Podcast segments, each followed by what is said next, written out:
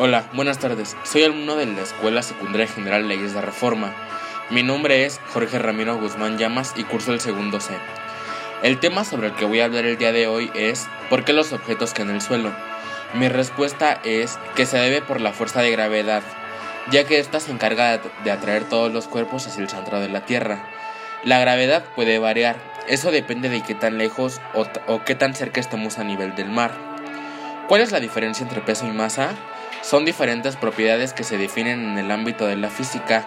La masa es una medida de la cantidad de la materia que posee un cuerpo, mientras que el peso es una medida de la fuerza que es causada sobre un cuerpo por el campo gravitatorio de otro. Otra pregunta es, ¿por qué la Luna es un satélite de la Tierra? ¿Qué es un satélite? Un satélite es, es un objeto que se mueve alrededor de un objeto más grande.